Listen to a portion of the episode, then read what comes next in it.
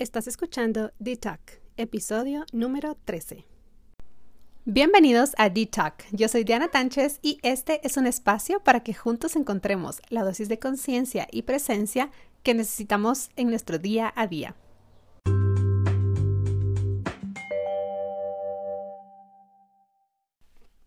Hoy es uno de esos episodios súper especiales porque es un episodio con invitada.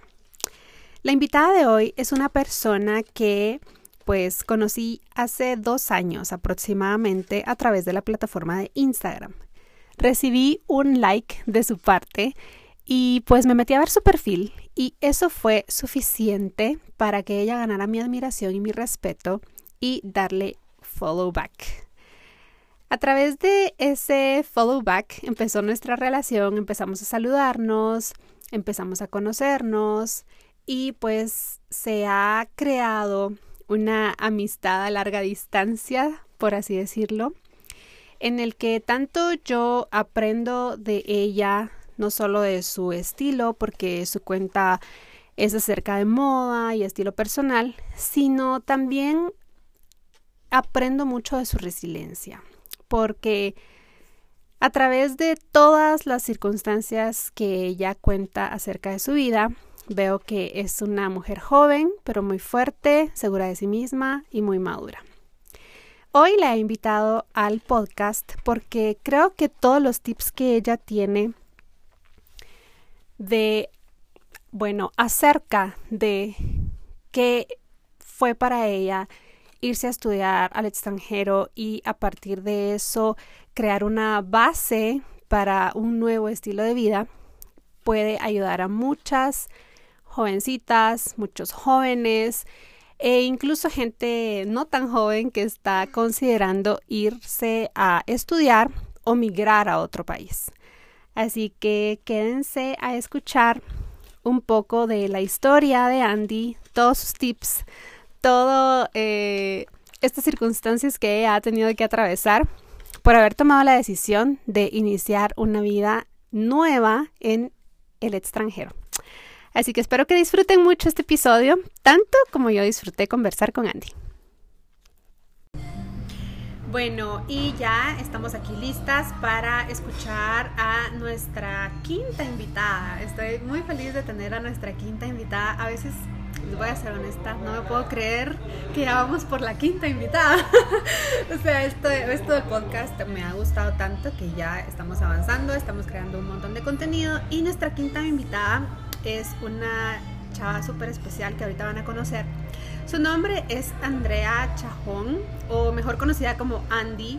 Ella pues la pueden conocer su perfil y lo que hace en su Instagram, ya van a conocer cuál es su usuario, ella se va a presentar. Pero eh, antes de presentarla, yo les voy a contar que me llamó mucho la atención invitarla a ella al podcast a raíz de que vi en su canal de YouTube eh, cómo ella explicó o narró de una manera tan, tan bonita eh, la decisión de salir de Oate, estudiar en el extranjero y ahora estar establecida en una ciudad súper linda y súper grande como es Berlín. Así que yo cuando la vi en ese video dije, ella es definitivamente una candidata para el podcast porque todos tienen que escuchar esta historia, este relato de ella. Así que aquí con nosotros está hoy Andy. hola Di, hola a todos. Pues muchas gracias por la invitación a tu podcast. Yo la verdad he sido una fan desde el inicio y mm, me alegra mucho poder aprovechar el tiempo aquí en Guate para poder eh, participar en el podcast y mm, pues sí, compartir mi historia con todos ustedes, pues porque siento, o bueno, yo en el momento que bueno, tomé la decisión de, de partir, no había mucha gente a quien preguntarle cómo es, cómo te sientes, qué lograste, cómo fue al principio, ¿verdad? Entonces tal vez en el podcast como que llegar a ese punto, ¿verdad? De contarles qué, cómo fue el, eh, la travesía. Sí, mira, yo una cosa que, que trato con este proyecto del podcast es realmente traer a personas que nos puedan conversar de cosas útiles, ¿me entiendes? O sea, traer un contenido de mucho valor Y por eso es de que te invite, porque lo que tú decís, o sea, yo estoy segura que ahorita nos están escuchando un montón que se quieren ir a estudiar la universidad o una maestría o un doctorado, pero siempre tienen el, el miedo que a todos nos, nos pasa, ¿verdad? El miedo de, ¿y cómo es? ¿Y qué voy a hacer? ¿Y se puede o no se puede? ¿Y voy a aguantar o no voy a aguantar? ¿O qué es lo que voy a sacrificar? Y ponderar, ¿verdad? Porque realmente hay un montón de sacrificios, no todo es así como, ah, color de rosa, sino que realmente sí hay que hablar, hay un montón de sacrificios. Y creo que tu punto de vista que lo viviste y lo vivís porque a partir de esa decisión es lo que la vida que tenés ahora creo que les va a ayudar un montón a esas personas que están en el intertanto de tomar o no esa decisión. Sí. Entonces contanos tú, bueno, contanos un poquito acerca de como que tu, tu background para que nos podamos dar una idea de quién es Andy. Pues sí, eh, pues yo nací en Guatemala, o sea, toda mi vida es, bueno, he estado en Guatemala. Em, en el colegio tuve la dicha de poder aprender alemán y creo que eso me abrió como con muchas puertas porque desde el principio mi papá decía em, que tenía que buscar oportunidades afuera de Guate si no encontraba algo aquí, ¿verdad? Entonces ya cuando empecé a buscar universidades, todavía estaba en el colegio, estaba algo chiquita, no sabía exactamente qué estudiar. Eh, conocí a una mm, chica que venía a pláticas aquí de una universidad en Alemania, ¿verdad? Específicamente en Berlín. Y la chica había pasado por lo mismo, o sea, ella era una salvadoreña que mm, había viajado a Berlín para poder estudiar, se graduó y ahora estaba trabajando como en relaciones públicas, ¿verdad? Para Latinoamérica, como tratando de conseguir a gente o motivar a gente que se fuera a las universidades en Alemania. Entonces ya con eso, no sé, surgió el deseo, de, más que todo a mis papás, como de tratar de apoyarme en ese sentido, pero yo al principio tenía así como muchísimo miedo, fíjate, porque yo decía, toda mi vida he vivido en Guate, aquí es muy diferente, mis papás siempre han sido súper conservadores, a mí ni permiso de, de, ir a fiestas me daban, imagínate cómo, sentí, cómo te sentías. Ya viviendo sola. Ajá, viviendo sola, porque literalmente un día vinieron y me dijeron, bueno, te vas, aquí está tu ticket, felicidades y mucha suerte, ¿no? Entonces, en ese sentido fue como, no sé, como tirarte al agua fría, ¿verdad? Así sola. Entonces me empecé a preparar y como no te miento, o sea, al principio era la, emoción de me voy, me voy, qué alegre, es otro lugar, voy a conocer más gente, es la universidad. Yo creo que mucha gente que, bueno, que los que cuando estábamos terminando el colegio, viendo qué hacer con nuestras vidas, ¿verdad? Era que era como, no sé, incertidumbre, pero al mismo tiempo emoción de que podían pasar muchas cosas, que eras tú el que decías que, que iba a pasar en tu futuro. Entonces, eh, yo empaqué mis maletas súper contenta pero en ese momento como que no me di cuenta y hasta ahorita como que en retrospección me doy cuenta que mis papás estaban como bastante tristes. Pero yo sentía que ellos me están apoyando, motivando, ¿verdad? O sea, me tocó hacer de todo, desde comprar ropa de invierno hasta comprar también como que más maletas porque no tenía como que suficientes, porque no había viajado así en un viaje tan largo, ¿verdad? Antes, entonces ahora pues me, ya estamos en el aeropuerto cuando me tuve que despedir y según yo iba a ser así como un viajecito pequeño, ¿verdad? Lo que no me había, me había dado cuenta es que hasta el momento pues ya me he ido seis años. Entonces, eh, en, eso, en eso estoy. O sea, ahorita, bueno, ya brinquemos después a, seis años después, eh, ya estoy como que con la uni terminada y trabajando. Y en, diciéndolo así, se puede decir que es fácil, ¿verdad? Pero les falta como que lo, lo que pasó en medio. Y han pasado un montón de cosas así como bastante difíciles que uno tiene que pasar solo, ¿verdad? Desde lavar tu ropa solo, ¿verdad? Que te toca, hasta tener que ver cómo abrir tu propia cuenta de banco, eh, cómo administrar tus finanzas, hacer nuevos amigos, hablar en otro idioma y aprender, ¿verdad? Entonces, sí. No, bueno, mira, hablando ahorita, ya decís, estás en el aeropuerto, te vas, cuando llegas allá, ¿quién te recibe? ¿Te recibe alguien de la universidad o algo? ¿O? Esa es una historia buenísima. Porque eso es lo que nadie cuenta, ¿me entendés? Y esas son las cosas que creo que todas tienen una incertidumbre. ¿Y qué pasa? Porque todo el mundo te cuenta, ay, llegué a la U, hice amigos y todo, ¿me entiendes? Pero, ¿qué pasa en el aeropuerto? Ya estás allá y no es como una escala, sino que llegas y, esta es tu nueva casa. Fíjate que la universidad organiza que tengas un tipo buddy o sea, de la universidad, pregunta a la gente que ya está establecida ya de que quién quiere ayudar a los nuevos estudiantes.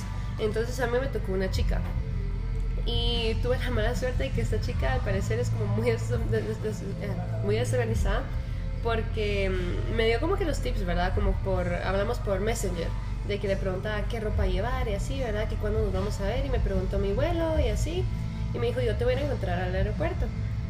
Yo creo que las dos nos entendimos muy mal, no sé si me fue a esperar a otro aeropuerto, pero cuando my God. llegué no había nadie. Y según yo ya estaba como mentalizada con su foto en mi, ca- en mi cabeza, así como que ella me tiene que esperar, ¿verdad? Yo al aeropuerto y no hay nadie. Dios Y es un aeropuerto muy diferente al de Guate, o sea, literalmente salís de la puerta y ya está la calle, pues. Entonces yo tenía miedo porque no sabía ni a qué bus ir, no sabía dónde ir. Y lo peor es que en Alemania obviamente no tenía datos, ni señal, ni wifi, ni nada. Entonces yo decía, ¿cómo contacto aquí a alguien, verdad? Gracias a Dios yo tenía un amigo que se había ido ya más eh, temprano a Berlín y que íbamos a estudiar en la misma universidad. Em, Eso ya era un avance era un una ayuda. ajá. Lo bueno es que, o sea, él y su familia em, son alemanes y habían viajado, bueno, habían venido a Guate porque el papá trabaja en la embajada. Entonces yo lo conocí en el colegio porque tuve la dicha de ir al colegio con él. Entonces ya cuando yo, era tiempo de irse a la uni, decidieron todos ellos, la familia entera, regresarse a Berlín. Entonces yo dije, bueno, ellos tienen que estar en mi contacto, tengo que llamarlo a él.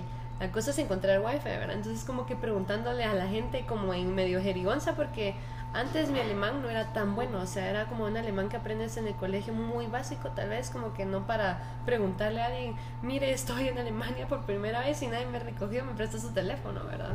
Entonces ya al momento de encontrar a alguien que me hizo el favor, llamé a mi amigo y me fue a recoger, pero tuve que esperar como Pero una hora. pediste prestado un teléfono, entonces. Sí. Pedí prestado un teléfono, medio marqué ahí, le platiqué y me dice, ¿cómo así? ¿Ya estás aquí? Bueno, te voy a traer, solo dame una hora porque el aeropuerto está bien lejos, Súper ¿verdad? lejos. Ahora, dos preguntas. ¿Qué edad tenías? Tenía, déjame recordarme, tenía 18 creo. yo. 18 Ajá. años y nunca habías ido a Alemania antes. Nunca era era tu la primera, vez. Y nunca había viajado a Europa, o sea, esa era mi primera vez. Más que todo había hecho viajes como que en América, ¿verdad? Que es lo que uno... La primera puede- vez cruzándote el charco, literalmente. Literalmente, entonces ese miedo, ay no, horrible, fíjate. Entonces al fin llegó él. El problema es que la chica tenía mis llaves del dormitorio. Oh my god. Entonces, eh, bueno, con parte, con, la parte, eh, con parte de la universidad te organizan un cuarto en un edificio de estudiantes, ¿verdad? Y yo tenía como que un cuarto compartido, ¿verdad? No es la gran cosa, es algo chiquito, compartís cocina y compartís baño con otra chica, pero mm, es sencillo, ¿verdad? Es como lo más fácil que puedes hacer al llegar acá, porque buscar casa o buscar apartamento es muy, muy difícil. Entonces, eh, esa era la opción, ¿verdad? Pero las llaves se le había dado a la universidad a esta chica que se supone que me iba a recibir. Entonces, primer día que llegué, ya era, ya era como, digamos, a las 5 de la tarde, una cosa así, y no tenía llaves. Entonces yo decía, bueno, ¿y ahora, verdad? Y mi amigo es hombre, y ustedes saben, aquí en Guatemala es uno como muy conservador, ¿verdad? Entonces yo decía como que, ¿será que me da pena preguntarle si me puedo quedar como que a dormir con sus papás, ¿verdad? Entonces como que llegué y gracias a Dios, o sea, siendo amiga de los papás de, de él también, les, les pregunté, miren, no me dieron mis llaves, no me dieron a recoger, ¿será que me puedo quedar a dormir aquí? Literalmente me dieron un sillón y me dormí porque obviamente el jet lag me pegó bien duro. Dormí creo que Y el 24 estrés. horas. es que se te estrés. juntó eso con el estrés, la Sí. angustia. y- Entonces, eh, ya estando en la casa de ellos, volví a llamar a la chica y le dije así como que, bueno, ¿y tú dónde estabas? Es que te estaba esperando en tal puerta y no sé qué. Y ella afirmaba que me estaba esperando tal día donde yo llegué, pero yo no la vi, o sea, pero bueno. eh, gracias a Dios tenía como que este contacto, ¿verdad? Entonces, eh, ya después, al día siguiente, nos juntamos con ella y solo me dio las llaves. Y ella estaba muy molesta conmigo porque ella se había hecho el viaje desde muy lejos para el aeropuerto. Y en ese día perdí mi body, o sea, no tenía nadie más. Ella me dijo, ya no me hago cargo. Entonces, eh, en ese momento dije, bueno, ¿y ahora qué hago? verdad? Se supone que el body es el que te ayuda a ir al banco, te enseña a ir al, al súper, porque es muy diferente allá también, a tomar los trenes, buses, a inscribirte en la uni. Y ella me dijo, no, ya me enojé contigo, me voy. Y yo, ok, bueno, entonces como que al día siguiente de eso, ¿verdad? Ya, ya en mi apartamento de dormitorio del- de los estudiantes, em, me instalé y todo, y ya cuando me llamaron a la universidad que teníamos que ir a recoger nuestros papeles para empezar la semana de orientación, que tiene como una semana antes de que empiece la uni para enseñarte como que Berlín, a tomar el tren y bla, bla, bla. Em, llegué, ¿verdad? Y como que había más latinos. Y para mí fue así una cosa súper buena porque yo decía, hay alguien que me sola. entiende. Ajá, no estoy sola, ¿verdad? Estamos en grupito. Ajá. Y había gente de todos lados, o sea, había colombianos, había chilenos, peruanos, salvadoreños, eh, nicaragüenses y mm, guatemaltecos creo que habían dos más, habían dos más. Entonces eh, nos sentimos como en grupito, ¿verdad? Entonces ya empezamos a ser amigos. Y mm, me incorporé en este grupo y ya no los dejé ir, o sea, les preguntaba de todo, íbamos a hacer todo juntos, fuimos a comprar muebles juntos, a abrir la cuenta de banco juntos, al súper juntos, o sea, todo éramos como chicle. Entonces ya como que haciendo esta comunidad, pequeña comunidad o familia, ¿verdad? Es que nos ayudó un montón a, a todos los que formamos parte a, acoplarnos, a entender cómo es la vida allá. Entonces fue muy bonito porque era gente que estaba experimentando lo mismo que tú al mismo tiempo. Entonces aprendías, aprendías juntos. Ok, entonces como primer tip podrías decir encontrar un grupo como de comunidad, otras personas afines a ti, tal vez no en tu mismo país, pero al menos sí de tu misma región o de tu mismo Sí. continente. ¿Eso crees que te pudo ayudar? Yo creo que sí, o sea, para el principio fue vital para mí, porque yo creo que si me hubiera quedado sola, me hubiera agarrado así como mucho el sentimiento de querer regresar. Porque, o sea, eso de extrañar a la familia es horrible, fíjate, porque estás allá, estás sola, no tenés manera de volver, porque literalmente solo tenías un ticket para ir, te dijeron ve y termina el primer semestre y después vemos. Así que el primer semestre son seis meses casi, entonces había que hacerle ganas. Entonces eso de encontrar a, a gente que estuviera viviendo lo mismo que tú ayudó mucho porque escuchabas de ellos y como que se apoyaban mutuamente y no nos dejábamos solos. O sea, si alguien se sentía mal, como que estamos ahí para apoyarlo, ¿verdad? Sí, y te- lo que te decís tenés toda la razón, porque tengo un amigo que se fue a sacar su doctorado a otro país y se fue con mi amiga que eran novios, ¿verdad? Pero ellos nos contaban que si no se hubiera ido ella con él, él probablemente se hubiera regresado, porque se ve que el patrón es que ya cuando se sienten muy solos, porque se van solos, ¿verdad? O sea, y se sienten ya muy solos, no encuentran a alguien con, sea- con quien es afín y todo, o sea, terminan tirando la toalla y regresando, pues. Entonces, Sí. sí es como tip número uno, encontrar a alguien afín con el que sientas que puedes apoyarte. Sí. Si te abandona Sí. tu buddy. Es que no entiendo, pero si al final es bueno encontrar a alguien, ya sea de tu misma región, que hable tu mismo idioma o que comparta algo contigo, eh, es bueno encontrar a alguien que te apoye también. ok, ahora otra pregunta, ¿tú te fuiste por tus propios medios o ibas con un sistema de beca? Eh, con mis propios medios. Fíjate que eso de conseguir becas es muy difícil porque mm, allá los alemanes tienen como que otro sistema de ver las notas y te dan lo que se llama números clausos. O sea, suponete que tú fuiste la mejor y tuviste como que actividades extracurriculares y fuiste voluntaria y bla, bla, bla. Hiciste muchas cosas buenas. Entonces como que en el número clausos te dan como que el mejor. Entonces ese rank te, te lo suben en el nivel de las notas de la universidad hasta arriba. Entonces sos de las primeras candidatas que tienen para aceptarte a una beca. Entonces hay mucha gente en Alemania que también está buscando becas, entonces estás compitiendo con ellos y con millones de gente que vienen de otras partes del mundo que también quieren becas. Y las becas son como muy poquitas. Entonces yo sí apliqué a un par, pero también me dijeron que gracias a lo del números clausos que yo no aplicaba, que no tenía como que muchas eh, actividades extracurriculares más que lo que hacíamos en el colegio, eh, me dijeron que no. Pero el, el sistema alemán es muy bueno porque, por ejemplo, para la universidad no pagas una mensualidad como aquí, pagas por el semestre. Y el semestre no es tan caro, o sea, libros y sí pagas aparte, ¿verdad? Pero lo que es de la universidad es que pagas eh, el ticket del tren para poder ir de A a B de gratis, por así decirlo. Te dan una tarjeta donde puedes subirte al tren tranquila sin tener que preocuparte de comprar otro ticket. Y de ahí le pagas al consejo estudiantil y ya, eso es todo. Cada seis meses te toca pagar otra vez y ya. Aparte de eso tienes que pagar tus costos de vida, que es por ejemplo el apartamento, tu internet, teléfono, eh, libros que te pidan en la, en la universidad o material extra. Entonces, al final de cuentas, fueron mis papás los que me apoyaron en ese sentido. Ok. Sí. Y entonces terminas el primer semestre que era como con tu semestre de prueba y ¿qué pasa? Bueno, ese semestre me fue muy bien. Yo al principio pensé que me iba a ir muy mal porque la carrera era, era en alemán y estaba estudiando ingeniería industrial.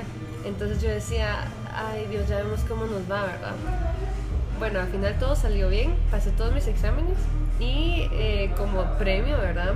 Mis papás me compraron un ticket para poder regresar a Guate esas vacaciones. Entonces vine un mes y la pasé genial, pude ver a todos mis amigos, pero fue como que el primer viaje de regreso y fue muy emocional. Como que llorando en el aeropuerto, abrazando a todo el mundo, eh, literalmente no pasaba tiempo en mi casa, o sea, yo solo salía, me quería ver a mis amigos, quería ir a comer así tortillas, tostadas, mis tamalitos, ajá, qué rico. Cosas que no hay allá, ¿verdad? Entonces yo aproveché, ese día sí me la pasé alegre, pero el momento de irme también fue súper emocionante, fíjate, porque yo no quería. Era ya no como, ya no, yo quiero quedarme, ¿verdad? O sea, sí quería regresar, pero al mismo tiempo me quería llevar a toda mi familia y a mis amigos en la maleta, pues porque yo decía, es que eso de extrañar es horrible, pues. Y no sabía cuándo iba a volver, esa era la cosa. Entonces ya como que volví a, Alemania, me tocó el segundo semestre, el tercer semestre y yo creo que incluso el cuarto y hasta entonces pude volver a venir porque en ese momento como que tuve un poco más de problemas con las clases, era un poco más difícil, se estaba poniendo como más rigurosa la cosa, las clases estaban un poco más complicadas, era mucha teoría y mucha mecánica entonces había unas clases que sí me tocaba literalmente apuntar en las clases en alemán, regresar a mi cuarto o a la, biblioteca y traducir, todo, al español y aprenderlo así. Porque sí eran unas, o sea, cosas que no me enseñaron en el colegio, por así decirlo, la teoría o las palabras así muy eh, técnicas. Yo eso no lo sabía, entonces tuve que aprender en dos idiomas prácticamente, entonces fue un poco difícil y fue en ese momento que mis papás dijeron, te quedas. Aprende, estudia bastante, gana tus exámenes y ya cuando estés lista, pues te, te traemos de regreso, ¿verdad?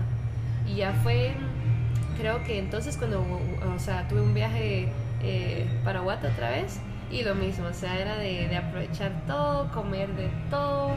Incluso una amiga decía, yo creo que ya tengo la, la fórmula secreta para poder eh, viajar a Guate y no engordar tanto. Tienes que bajar 10 kilos antes para subirlos de vuelta y cuando estés de regreso en Alemania te das igual. Sí, cabrón. Ahora, por ejemplo, ¿qué es lo que tú crees que influyó a que después de ese primer semestre regresas y querés regresar? O sea, ¿fue que te gustaba tu carrera? ¿Fueron los amigos que hiciste allá? ¿Fue tu motivación de querer graduarte en una universidad allá? O sea, ¿qué fue lo que tú crees que dijiste? Es que, ok, ya terminé el primer semestre, vengo a Guate, pero yo me regreso. Fíjate que eso es una cosa muy personal, o sea, que tengo yo. Tal vez es algo malo, eh, dependiendo de a lo que lo, que lo apliques, pero yo no puedo empezar algo sin terminarlo. Entonces yo sentía que era como motivación de, de poder terminar esto y decir, muchacha, soy ingeniera y estudié en Alemania, o sea, wow. Porque yo, yo al principio no me sentía capaz de eso. Yo decía, si lo logro, no solo voy a probarle a la gente alrededor mío algo genial, sino va a ser una prueba para mí de que uno es capaz de todo con tal de que te lo propongas. Entonces, eso era la primera. De ahí era mi libertad y la seguridad que tenía allá, ¿verdad? Porque aquí en Guate uno se mueve así como que mucho con cautela. Y allá tenía como que un poco más de espacio para ser yo, para poder caminar tranquila, eh, andar por las calles con el teléfono en la mano, con salir a hacer ejercicio. Ajá, cabal como mujer. Así como de oro y no importa. es que fíjate que sí, como mujer aquí uno se siente a veces muy inseguro, fíjate. Yo no salgo cuando está ya eh, oscureciendo sola. Siempre voy con alguien, o si voy a salir sola porque tengo que salir sola, o comparto mi ubicación con alguien, o sea, es aquí donde siempre tratas de ver qué puedo, qué, eh, cómo cuidarte. Cómo cuidarte. Ajá, sí, te, comprendo perfectamente porque yo todavía lo vivo. Sí. Ajá. Y ahorita que yo estoy aquí lo vivo igual, o sea, a veces se me olvida, por así decirlo, y saco el teléfono cuando estoy en el carro, pero... sí, se te olvida porque ya lo haces en automático en el país en donde tú vives. Ajá. Entonces eh, me tengo que recordar dónde estoy, ¿verdad? Porque eh, no solo es de exponerte así, ¿verdad? Entonces allá eso es lo que me, lo que me gusta, o sea que puedes hacer lo que te dé la gana y estás como más segura, más con más libertad. Ahora, yo he escuchado, ahorita que tú decís de que sí, que se puso más riguroso y que la pasabas, invertías más tiempo en estudiar y todo, he escuchado de que estás estudiando allá y todo es estudiar estudiar, estudiar. ¿Es cierto o hay una parte donde te puedes distraer y conocer y divertirte. Fíjate que eh, sí, eso, eso es mucho de estudiar y yo siento que si uno no estudia no vas a pasar. Entonces tenés que dar como presión. Lo bueno de, la, de las universidades es que los exámenes ah, son siempre a finales de, del semestre. No tenés como test en medio o pruebas en medio. O sea, tú vas a tus clases todo el semestre y hay un mes donde se acumulan todos los exámenes. Entonces en ese mes es donde el más estrés viene, tienes que estudiar más, pasas literalmente metido en la biblioteca todo el día. Pero también antes, de, antes del semestre, o sea, antes de estos exámenes tenés la oportunidad de, salir un poco más, suponete. Yo me metí al gimnasio porque decía, quiero conocer más gente que haga como que diferentes cosas que solo ir a la uni, ¿verdad? Ya, ya conocí a los de la quiero conocer a los de otro ambiente. Entonces yo decía, bueno, vamos allá, conozcamos gente. Entonces ahí como que fui haciendo más amigos y si hay oportunidad de salir, o sea, suponete, hacíamos nuestras fiestas, cuando hay verano se pone muy bonito el clima y hacíamos eh, nuestros como churrascos, ¿verdad? Barbecues. Barbecues, nos juntábamos eh, al, al, lado del río, o nos juntamos a nadar, o sea, si hay chance de divertirte. No es solo de tengo que estudiar todo el tiempo si no voy a perder, o sea, te tienes que aplicar unos uno o dos meses, tal vez así al 100%, pero contarle que vayas a tus clases los otros meses y ya tomes tus apuntes y los repases de vez en cuando, estás bien. Y ahí tienes tiempo en la tarde para hacer tus cosas. Yo llegaba de la uni, estudiaba un poquito, una, una o dos horas, em, y cuando terminaba salía ya con mis amigos, nos juntábamos, que te digo, iba a cenar o a cocinar o el churrasco, ¿verdad? Ah, ok. Sí. Pero sí crees que un tip sería que si vas a aplicar a este estilo de, de vida, de estudio, vamos a decirlo así, tienes que tener una buena disciplina. Sí, fíjate que no es mucho de ser así inteligente porque yo incluso vi mucha gente que era muy capaz, según yo, que mm, le costaba mucho porque no se aplicaban, o sea, tenían que ser como muy determinados y mm, no dejar las clases como que pasar y decir, ah, luego, después, luego, después, no, sino que hacerlo ahorita. Porque mm, si no, por ejemplo, era una semana que te dan un tema y tú decías, luego, luego, después, tengo fiesta, tengo no sé qué y a la semana siguiente venía otro tema más difícil. Entonces ya se está acumulando, si era casi imposible. Y después venía la tercera semana otro tema, ¿verdad? Y al examen entraba todo. Entonces tenías que poder hacer todo. Y si no habías estudiado antes, te iba a costar mucho como estudiar para todas las clases en un mes.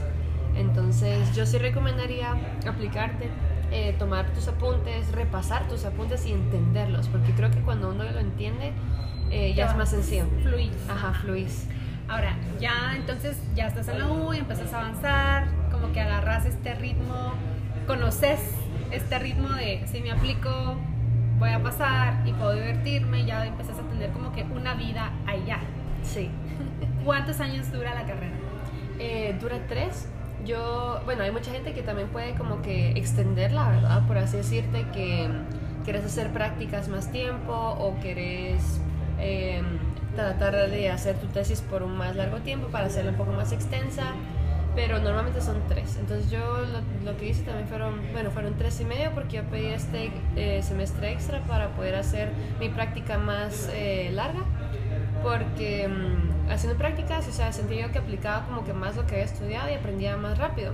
Entonces me habían ofrecido una plaza de un año en vez de solo seis meses, entonces yo dije, entonces la damos la del año me va a atrasar un semestre tal vez, pero es, vale va a ser mejor. Pero una inversión, ok, para Exacto. ti de aprendizaje. Sí, entonces ya uno va decidiendo eh, qué le conviene, pues. Entonces tú dices, bueno, ya terminé con mis clases, me puedo meter ahorita como que a trabajar, hago la tesis después, o hay muchas combinaciones, pero yo lo que hice fue terminar mis clases, eh, ganar los exámenes, hacer la práctica y después hacer la, la tesis. Ok, Sí. y terminas. Y entonces terminas la carrera y qué pasa. Eso fue lo difícil porque fíjate que todo ese tiempo había estado yo bajo una visa alemana de estudio. Entonces, cuando terminas la universidad en Alemania, te dan, no, te dan, te dan un año, o sea, para que encuentres trabajo. Ellos le dicen así como, no sé, un tiempo de gracia, ¿verdad? Porque encontrar trabajo en todos lados es difícil, ¿verdad? ¿Y por qué no era una beca? Porque tengo entendido que cuando es una beca, te gradúas y te tienes que regresar a tu país para aplicar lo aprendido por lo menos por un mínimo de cuatro años para poder salir de tu país. O sea, esa es la condición de cuando, si ustedes no lo sabían, están escuchando este podcast y quieren aplicar una beca, la condición para aplicar una beca es de que sales, estudias, aprendes, te gradúas y tienes que regresar a tu país para aplicar, o sea, trabajar lo que aprendiste en tu beca y aplicarlo a tu país. O sea, no te lo vas a quedar. Es la, condición es que lo retribuyas a tu país. Por eso te están becando, por eso te están dando la oportunidad. Pero en el caso de Andy no se aplicaba esto porque ella no se fue con beca, sino por sus propios medios. Por eso te hice la pregunta anteriormente. Ajá, exacto. Si fuera con la beca hubiera tenido que regresar a trabajar. Pero mm, en ese momento era la verdad mi decisión que hacía. Y yo la verdad dije, bueno, ya estudié en alemán, ya me dieron mi título alemán, probemos aquí algo, a ver qué me sale, ¿verdad? A ver qué pasa. A ver qué pasa. Yo decía, bueno, utilicemos este año, si en el año no consigo nada, pues ya es de ver si me regreso y consigo un trabajo allá. No es la gran cosa. Entonces, eh, yo estando allá como que empecé a aplicar un montón de trabajos y en el trabajo donde yo había hecho mi práctica también había aplicado, pero me dijeron que para práctica sí tenían plazas, pero para tiempo completo no. Entonces eh, fue algo que me bajó mucho los ánimos, ¿verdad? Pero yo seguí intentando, mandé un sinfín de aplicaciones y la, la, única cosa que pasa cuando uno termina la universidad es que como uno no tiene casi nada de experiencia, es muy difícil que te tomen, porque ellos lo que buscan es alguien que haya estudiado y que tenga experiencia. Entonces, eso aquí en Guate y en Alemania, o en sea, todos lados, en la China. Eso es lo que pasa. Entonces, eh, yo sentía que a mí no me iban a dar nada. Fíjate, yo, yo estaba como que muy preocupada porque yo incluso había como que ahorrado un poco más de dinero para como no tener que trabajar, porque en ese momento mis papás ya habían dicho, terminaste la uni, felicidades, ya no te vamos a dar dinero, ¿verdad? Entonces era como que, bueno, que se escucha muy cruel, se, escucha, muy cruel, pero, o sea, qué bueno. Es necesario. Qué bueno, que es, es, es, algo que, bravo, papás de Andy. Fíjate que al principio también como que lo miraba así como muy malo, así como que, como así me van a dejar sin apoyo, ¿verdad? Pero ahorita ya a mis 24 años me di cuenta que lo hicieron por mi bien, porque fíjate que no me acuerdo, creo que tenía 20, 21 cuando me gradué. Y mm, Sí, pues súper chiquita en los, a los estándares de aquí de Guate, porque las carreras son mucho más extensas. Aquí estudias cinco años. Cinco años. Sí, pues. Entonces, eh, yo tenía también como que ese miedo, ¿verdad? Así como estoy muy joven, no tengo trabajo, tengo poco ahorrado y solo puedo como que ir, creo que uno o dos meses sin trabajar, ¿verdad? Y yo ya estaba como que al límite de esto. Ajá. O sea, ya se me estaba acabando el dinero y yo decía, ¿qué hago? No tengo trabajo, ¿verdad? Y yo ya sentía que no me iban a llamar. Y de la nada recibo una llamada y yo estaba literalmente en la calle a medio semáforo cuando me llamaron y me preguntaron, bueno, ¿cuál es su disponibilidad? ¿Si puede venir a la entrevista? Y, y ya, pues ahorita, ¿verdad? Y bueno, entonces para empezar, no tenía ni siquiera como que un traje para poder ir a la entrevista. Tuve que ir ese día a comprar como que pantalones de vestir y un saquito porque yo literalmente en t-shirts y en tenis eh, y jeans me la pasaba. Entonces eh, ese día fue la, fue la entrevista, ¿verdad? Gracias a Dios todo salió bien. La entrevista fue con Mercedes-Benz y fue para una plaza en controlling que tiene que ver con lo que estudié. Entonces eh, para mi sorpresa, la semana me habían llamado de que se podía empezar literalmente ayer, que necesitaban una ahorita una candidata que empezara ya para poder eh, retomar un proceso eh, que se había quedado sin, sin representante. Y en ese momento yo dije, no puede ser, ¿cuál es mi suerte? Porque ya andábamos como a mediados de febrero y yo decía, si me aceptan va a ser para el primero del siguiente mes, no ahorita. Y me querían literalmente para el 15, entonces dije, empecemos ya fui y mm, los primeros días fueron así como muy difíciles, o sea, a mí me cuesta como mucho desenvolverme al principio en un ambiente que no conozco, con gente que no conozco, y en alemán peor todavía, porque en ese momento no manejaba muy bien el idioma. Y más que todo lo técnico del idioma de, tu profesión, ¿verdad? Sí.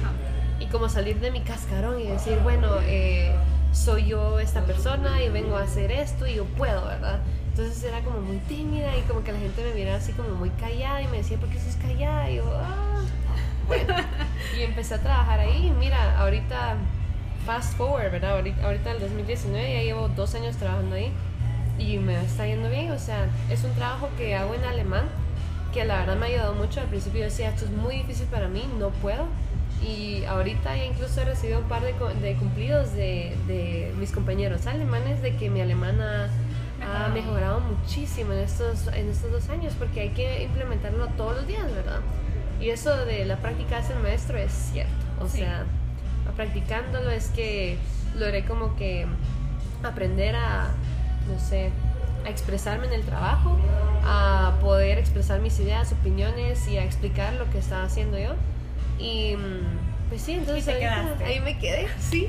O sea, al final sí funcionó lo del... Lo del em, al final sí funcionó lo que, lo que tenía yo en mente de aplicar un trabajo y quedarme. Eh, pero también al principio fue muy difícil porque ahorita tenía que, o sea, al principio para empezar ese trabajo tenía que aplicar otra visa, la visa de trabajo. Y eso sí fue difícil porque eh, ya no es como la visa de estudiante que te la dan un poco más sencillo tal vez. O sea, es complicado, pero en comparación es como más sencillo que la del trabajo. Porque en esa te piden todo. Quieren saber tu color de pelo, tus gustos, qué quieres, eh, qué te compras de ropa, en qué te gastas el dinero, Em, a dónde vas los fines de semana, con quién te juntas y así. ¿En serio? Te, o sea, mira y te sentís desvestida enfrente de ellos porque tú decís, saben todo de mí, saben cuánto dinero tenés en tu cuenta, saben desde cuándo estás en Alemania, qué viajes has hecho, cuántas veces has ido a Guate, quiénes de tu familia están en Guate y cómo se llaman y cuántos años tienen, o sea, saben todo. Aquí en Guatemala no son tan piquillos, bueno, no saben los que no saben, yo soy abogada y he tramitado varias varios permisos de trabajo, visas de trabajo, pero no, no son tan, no te, o sea, no son tan a detalle. Sí. Pero son alemanes, o sea. Es que es la cosa, fíjate, son, esa, esa burocracia que tienen creo que es de, bueno, no digo que es algo negativo, pero es algo que podría mejorar, ¿verdad? Porque todo lo hacen todavía en papel, no hay ningún sistema. Y yo creo que aquí en Mata estamos más avanzados en ese sentido, porque ya por lo menos está todo como que digitalizado, ¿no? allá todavía papel y lápiz. Entonces, ¿En serio? los trámites se tardan años, fíjate, porque para empezar... No me lo podía imaginar, o sea, es Alemania. Es Alemania, pero uno, yo tampoco lo creía cuando lo vi, yo decía, no puede ser, para una visa se van a tardar no, no sé cuánto tiempo. Ah, la grande, decía yo. Entonces, em, ese día me tocó, para empezar, no conseguí cita, ¿verdad? Me tocó llegar como a las 4 de la mañana y ellos abrían a las 7 y ya había cola. Y era en invierno, o sea, yo tenía un frío horrible y estaba esperando en la cola que me dieran un ticket de turno, pues. Al entrar ya como que, bueno, ya tenés una cita, te pasan adelante, te cuestionan de todo. Y en mi cara me dijeron, ah, es que usted estudió ingeniería industrial, ¿por qué quiere estudiar controlling? Y yo como, es que sí tiene que ver, yo también estudié finanzas, ¿verdad? Entonces me dicen... Eh, o sea ah". que este puesto no es de, de tu carrera, es más que todo financiero. Eh, fíjate que tiene mucho que ver, o sea, ingeniería industrial tiene que ver con mecánica, o sea, ingeniería mecánica y administración eh, ah, de, sí pues. Entonces es como una mezcla, ¿verdad? Yo al principio me lo imaginaba que fuera 50% esto, 50% lo otro. Al final terminó siendo 70% mecánica y el 30% lo que es finanzas. Ah, ok. Pero, mm, o sea, yo sí qué, sentía... Qué bonito que me lo expliques. O sea, ahora digo, esta mujer que tengo enfrente, ¿qué pilas? ya, yo a veces tampoco me creo que terminé eso, fíjate, porque sí fue una cosa complicada, pero yo sí, yo, yo estaba segura de que este trabajo sí lo podía hacer. O sea, ya me habían explicado de qué se trataba. O sea, literalmente ya estaba yendo a la oficina, pero me faltaba el, trámite de este papel, ¿verdad? Entonces, en mi cara me dijo que me iban a mandar eh, todos mis papeles a la agencia de trabajo para ver si yo estaba calificada para hacer mi trabajo y que si un alemán no lo podía hacer mejor que yo. Oh, no. Y yo como, ok, o sea, en ese momento no lo noté, pero me sentí un poco discriminada en ese sentido, ¿me entendés? Ajá. Y salí, o sea, yo estaba todavía como muy chiquita, bueno, chiquita, ¿verdad? O sea, muy joven, tal vez un poco inmadura, ¿verdad? Yo no entendí eso al principio. Ahorita ya me enoja, fíjate, porque hace poco tuve que ir a renovar la visa otra vez y también fue súper raro porque ya tenía cita, esta vez sí lo logré hacer con tiempo. Llegué a mi cita, me preparé, tenía todos mis papeles, entro y a la señora que tenía parada enfrente, no la conozco yo, nunca la he visto en mi vida, pero me recibe. Ah, hola señorita Chajón, usted es tal y tal, ¿qué tal está yendo en tal y tal lugar? ¿Qué tal está su apartamento en tal y tal eh, dirección? Y, ah, acaba de adoptar un perrito. Y yo, eh, ¿y usted cómo sabe tanto, verdad? Al parecer ella se había estudiado todo mi perfil, mi perfil antes de que yo llegara.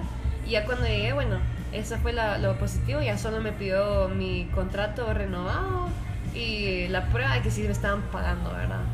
Y ya me dieron mi visa más tranquila. Pero saben todo de ti, fíjate, o sea, no hay manera de esconderles nada. Yo creo que ese sería tal vez otro tip de ser súper transparente, si es en Alemania, apegarse a las reglas, porque los alemanes aman tener reglas y seguir las reglas. Si te sales, suponete, si estás en un semáforo y te cruzas en rojo, te ven todos mal.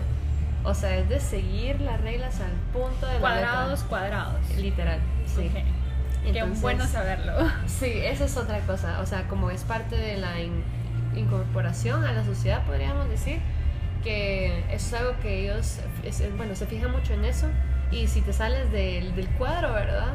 Ya te ven de menos. Entonces, es de seguir las reglas, hacer todo a pie de la letra, aplicar a tus papeles y tener todo, todo actualizado, ¿verdad? Ok, qué, buenísimos los tips que nos estás dando. Ahora vamos al tema de cultural, porque ahorita hablamos todo sistemático, tips de viaje y cosas así, ¿verdad? Cómo incorporarte, pero cultural, o sea, ¿sentís que todavía tenés las raíces de Guate y sentís que todavía estás aplicando tu cultura allá?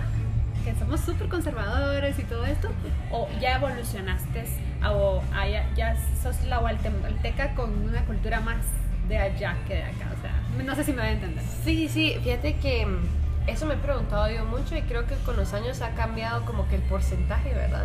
O sea, yo me considero chapina más que la tortilla, literal. Yo siempre lo digo así. Em, yo no tengo pasaporte alemán, o sea, yo no... ¿Qué te digo yo? Yo tal vez hablo el alemán, pero no soy como que... Mm, de, o sea, no soy alemana de ella, ¿verdad? Y mm, yo siempre he dicho que estando allá trato como que de enseñarle a los alemanes también un poco de mi cultura. Les explico que cómo es Guate, que cómo somos aquí. O sea, yo le contaba a Día hace poquito también que yo sigo siendo súper impuntual. Yo no llego nunca a tiempo. Y eso es algo que los alemanes allá no permiten, ¿verdad? O sea, yo he recibido ya incluso como que sermones de muchos amigos de que, ay, es que llegaste tarde otra vez y tarde, cinco minutos tarde tal vez, ¿verdad? Para ellos es como media hora tarde, ¿verdad? Eso, por ejemplo... Es que sí, para ellos es una falta de respeto grave la impuntualidad. Un minuto para ellos es como, me dice mi hermana que vive en, en Irlanda, que un minuto para ellos es como que les estuvieras maltratando en su cara, me dice. O sea, es increíble. Exacto. Eso, por ejemplo. O sea, yo sí de verdad creo que sigo siendo la persona que era antes. Obviamente ahorita con la libertad y todo lo que tienen allá diferente, tal vez han cambiado como que ciertos rasgos de mí, por así decirlo, la moda tal vez, es una mezcla entre las dos, ¿verdad? Em, o tal vez, no sé, la forma, bueno, mi mamá decía también que perdí mucho mi acento, que antes como que ah, tenía así un acento súper, no sé, pronunciado chapín, y ahorita ya dice que hablo como más monótono. No sé, ustedes pueden juzgar a, través del podcast, pero mi mamá sí ya me dijo que parezco, no sé, ya ni siquiera puede decir de dónde podría ser porque es una mezcla de todos los, no sé, acentos que he escuchado. Entonces eso se perdió. Y mm, no sé, o sea, por ejemplo, a mí también me dicen allá que yo me visto así como muy colorida, ¿verdad? porque el color eh, típico de allá es el negro. O sea, ellos dan negro y gris. negro. por ejemplo, sales del tren y ves la nube de gente eh, acercándose a ti y todos en negro. Es como una mancha negra acercándose. Literal. Y de ahí estoy yo con una chaqueta roja y unas mis botas blancas, pues, O sea, me veo como un poco más raro y en la oficina incluso me dicen que les gusta que me vista tan colorido, fíjate. Me compré hace poco un, eh, mi traje completo de saco y pantalones de vestir rosado pastel y así voy al trabajo o sea soy como que la única que resalta yo creo que eso lo traigo mucho de aquí no puedo olvidar tu chaqueta María ay sí eso es súper Para mí yo miro una chaqueta María y eso es Andy. Sí, ahí la tengo todavía. Estoy esperando que no haga tanto frío para ponérmela. Pero exactamente, fíjate, eso es otra cosa, por, por ejemplo. Y um, la gente ya tal vez me confunde. Me han preguntado si soy, por ejemplo, de Holanda, si soy de Turquía, si soy griega. Y yo como... Es por mm". tus rasgos que sos morenita clara. Sí. O sea, no sos blanca blanca, pero tampoco sos morena. Entonces creo que es por eso que te preguntan si sos de esos lugares. sí. Y... Um, yo creo que también como que compartimos muchos rasgos con estas otras culturas, por ejemplo, con los turcos tal vez nos vemos eh, también parecidos, ¿verdad? He conocido muchas mujeres que, que decimos, a la gran, nos parecemos las dos, pero culturas totalmente diferentes y continentes también aparte. Entonces al final les explico que soy de, de Latinoamérica y me ha pasado muchas veces que me dicen, ah, bueno, ¿y exactamente de dónde? Ah, de Guate. Y les pregunto siempre, ¿sabe dónde queda? Sí, casi "Ah, nadie. Sí, sí, me dicen. Y un día me dijeron, ah, eso queda en los Estados Unidos. Y yo, ah, no. Entonces, eh, también educar a la gente más o menos de, de cómo somos aquí, ¿verdad? Y mm, sí, o sea, Guate es muy bonito. Yo trato de verdad de, de compartir lo más que pueda con la gente que conozco allá. Cada vez que me voy de viaje, por ejemplo, la última vez les traje unos lapiceros que estaban como que bordados a mano con tejido típico y con unos sus, eh, ¿cómo se llaman los muñequitos que uno pone bajo la almohada? Los quitapenas. Ah, ajá, Ajá. Les llevé también quitapenas y es como que súper asombrados. Ah, esto lo hacen a mano y como así, como es. Y cuando les decís el precio es así como que, ¡ah! se vuelven locos, se vuelven locos, fíjate, porque ya la vida es cara, Sí, esa es la cara. cosa. O sea, te pagan respectivamente para que te puedas como que, no sé, costear tus eh, costos de vida, ¿verdad? Poder tener una vivienda eh, decente, ajá, comida, transporte, pero no es que vivas como rey, pues. O sea, y aquí los precios en Guate tú llegas y decís, wow, o sea, de verdad que aquí la gente no paga mucho por todo lo demás, pero como también lo digo, es, es eh, relacionado a cuánto gana la gente aquí, ¿verdad? La sí, ver- todo sí. es relativo. O sea, ahora, eh, ¿y has tenido relaciones así como ya novios o algo así? ¿O, o sea, o sentís que no te vas a poder acoplar a una persona allá o algo? Ay, fíjate que eso también me pasó. Lo traté, les di a los alemanes un, un chance, pero no. no sé, yo creo que es algo muy personal mío, pero Es que son algo fríos. sí, fríos y son como acaparadores, se podría decir. fíjate. ¿Controladores? Controladores. ¿En serio? Fíjate que estaba saliendo con un chico que estaba en mi carrera y él era como, él se sentía como mi papá, creo yo, fíjate, porque decía, yo le decía, no, es que esta clase a mí no me enseña nada el maestro, mejor me pongo a ver en el internet que encuentro del tema o en la biblioteca, ¿verdad? Y me iba a estudiar y él me decía, no, tenés que ir a las clases, tenés que venir, y así como que, sentate a la par mía, ¿verdad? Y yo, "Eh, no.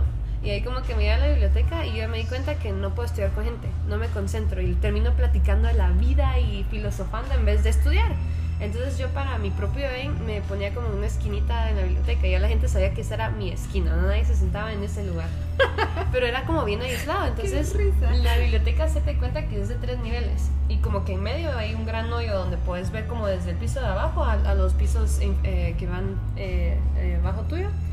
Entonces él- ellos se ponían a estudiar, o sea, el grupito de él y sus amigos, ¿verdad? Se ponían a estudiar hasta arriba. Y como estamos en la misma carrera, estamos estudiando lo mismo literalmente. Entonces, a veces yo llegaba a preguntarles, miren, no puedo resolver este problema, me ayudan. Y me dan cuenta que están viendo eh, jueguitos en el internet, una cosa así. Y una vez me pasó que fui al baño, o sea, yo me sentaba siempre en el segundo nivel y en el baño estaba el segundo, en el segundo nivel estaba el baño. Entonces, él desde arriba al parecer me echó el ojo de dónde estaba y qué estaba haciendo. Y me fui al baño, pero después del baño yo no regresé a mi lugar, sino que me fui a la cafetería, me compré un, un- mi snack, ¿verdad? Y me encontré amigos, entonces me quedé un poquito más de tiempo ahí platicando y haciendo mi pausita en lo que regresé a la biblioteca. Cuando regresé, lo primero que él hizo fue buscarme y me preguntó, ¿dónde estabas? ¿Qué estabas haciendo? Fuiste al baño tanto tiempo. Y yo, ¿qué te importa? Eso se me hace Sí. más chapín que alemán. Fíjate que, no sé, o sea, a mí me como choqueó mucho, entonces, o sea, el chico era muy lindo, pero esto fue para mí un no, no. O sea, a mí no me gusta que me anden controlando, yo hago lo que quiera y en la relación, o sea, es- yo soy mucho de dejarte tu espacio, o sea, yo hago lo que quiero, tú haces lo que quieras y confiamos en los dos, no vamos a hacer nada malo, pero necesitamos nuestro espacio y él no lo supo respetar. Entonces ahora, eh, lo chistoso es, llevo cuatro años saliendo a verte con mi novio y mi novio es de Rusia. La gente ni me cree, fíjate, a veces vamos en el aeropuerto, ¿verdad? Viajando juntos y nos ha pasado muchas veces que tenemos que enseñar los pasaportes para hacer el check-in de las, maletas y nos preguntan, ¿ustedes dos son pareja? "Eh, sí, decimos. ¿Y cómo se conocieron de Guatemala y de Rusia, verdad? Así súper sorprendidos. Entonces, eh, es cierto, son culturas totalmente diferentes. Los dos tuvimos que aprender mucho del otro porque él también era así como muy frío, muy cerrado, no me compartía cosas. Y yo soy como muy cariñosa, abierta, Es platicadora. las latinoamericanas somos así como tan cálidas, Sí. platicadoras, queremos saber todo. Sí. Yo creo que eso es lo que le gustó a él también, fíjate, porque él siempre había conocido como que chicas que lo ignoraban, lo dejaban ser así como no, no, no, no, no. Y yo quería estar todo el tiempo con él y platicarle y ajá, experimentar cosas juntos, viajar juntos. Y mm, yo creo que ahorita, después de cuatro años, te digo que aprendimos tanto del otro. O sea, por ejemplo, él me hace ser una persona más puntual, como que me, me empuja en eso. Eh, yo le enseñé a como que sonreír, a salir en las fotos sonriendo, porque él salía súper serio siempre. Y mi mamá decía, ¿siempre pasa enojado o qué?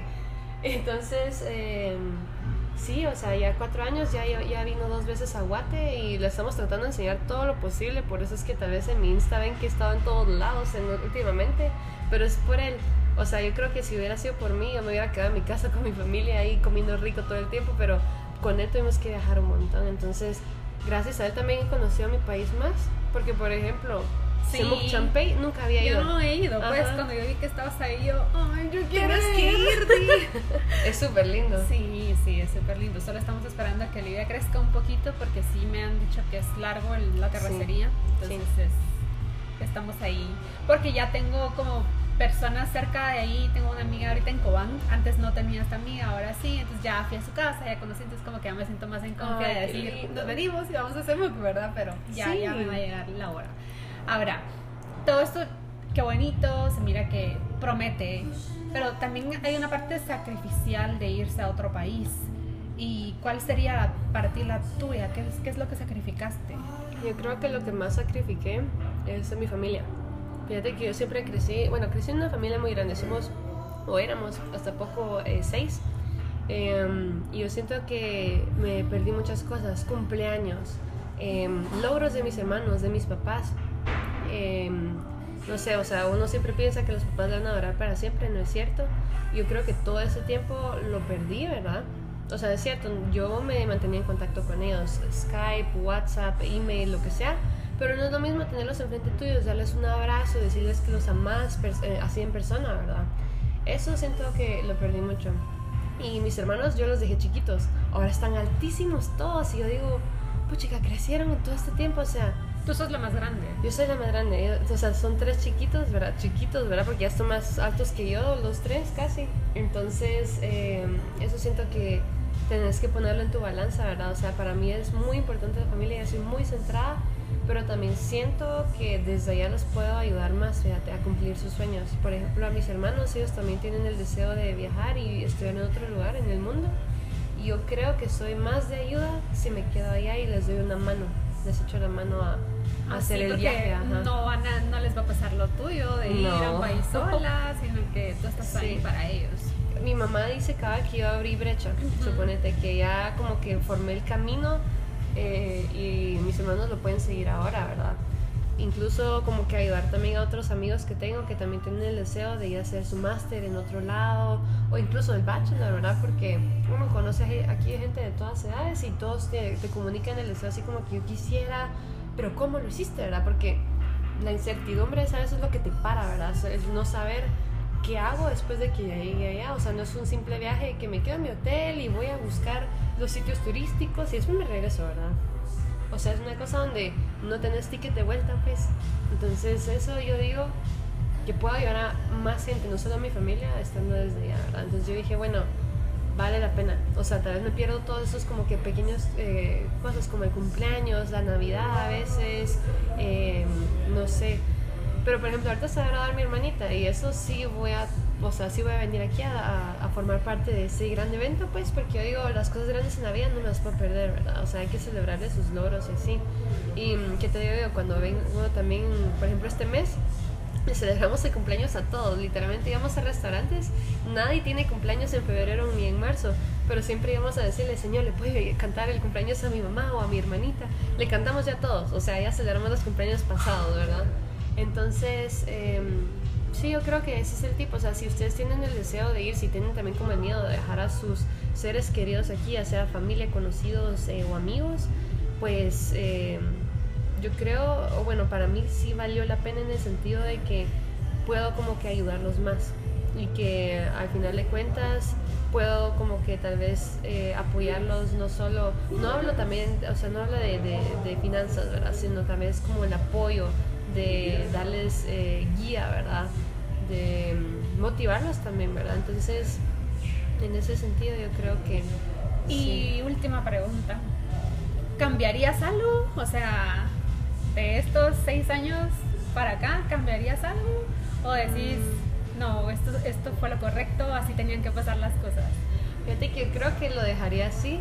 Lo único que tal vez sí cambiaría es que debería ahorrar más para venir más seguido, fíjate. Porque, por ejemplo, este año voy a eh, haber venido tres veces a Guate y me hace bien, fíjate. O sea, creo que es como que. Mm, tu reward. Mi reward y como que.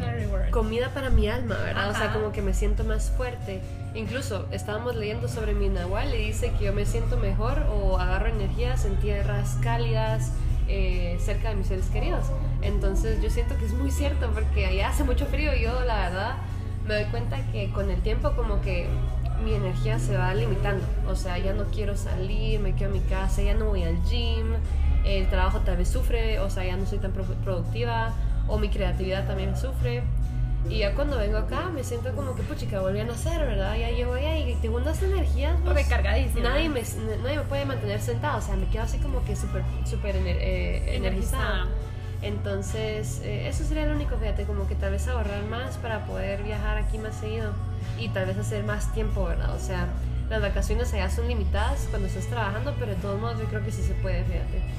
Entonces eso. Y por último, para cerrar el episodio, Andy, que me ha encantado, me ha encantado este, este talk, este detox, me ha encantado.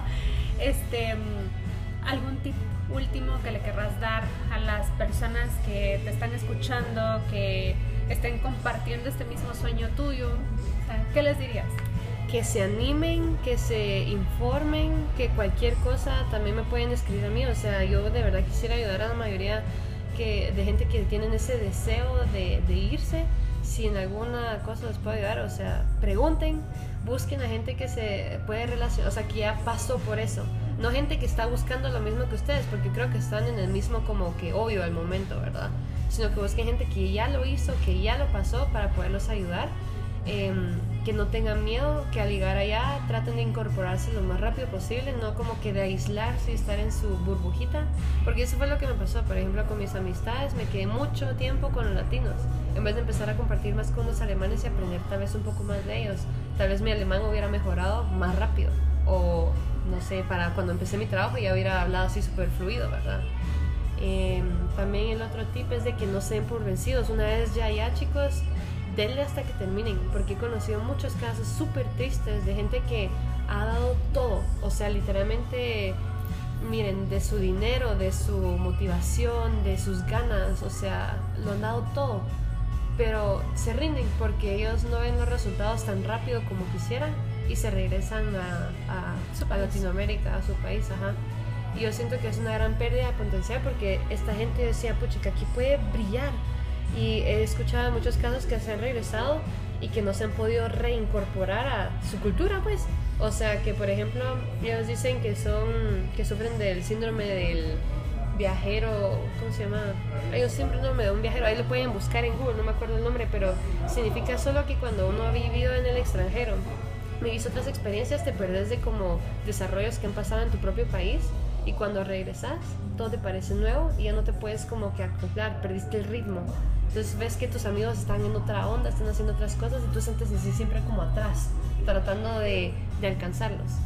Y em, sí, eso sería que, que, le echen todas sus ganas y que terminen lo que empiecen, chicos, porque una cosa es irse y es súper difícil también el hecho de, de, pasar de un continente al otro, pero una vez ya allá, o sea, van a presentarse, no sé, situaciones muy, muy difíciles que los van a poner a prueba y en ese momento ustedes tienen que decir, no, yo puedo y yo lo voy a hacer y tener paciencia y la motivación para salir de eso y, y agarrar estos pantalones, seguir y quedarse a terminar lo y que ser valientes y hacer la vida, eso es la verdad.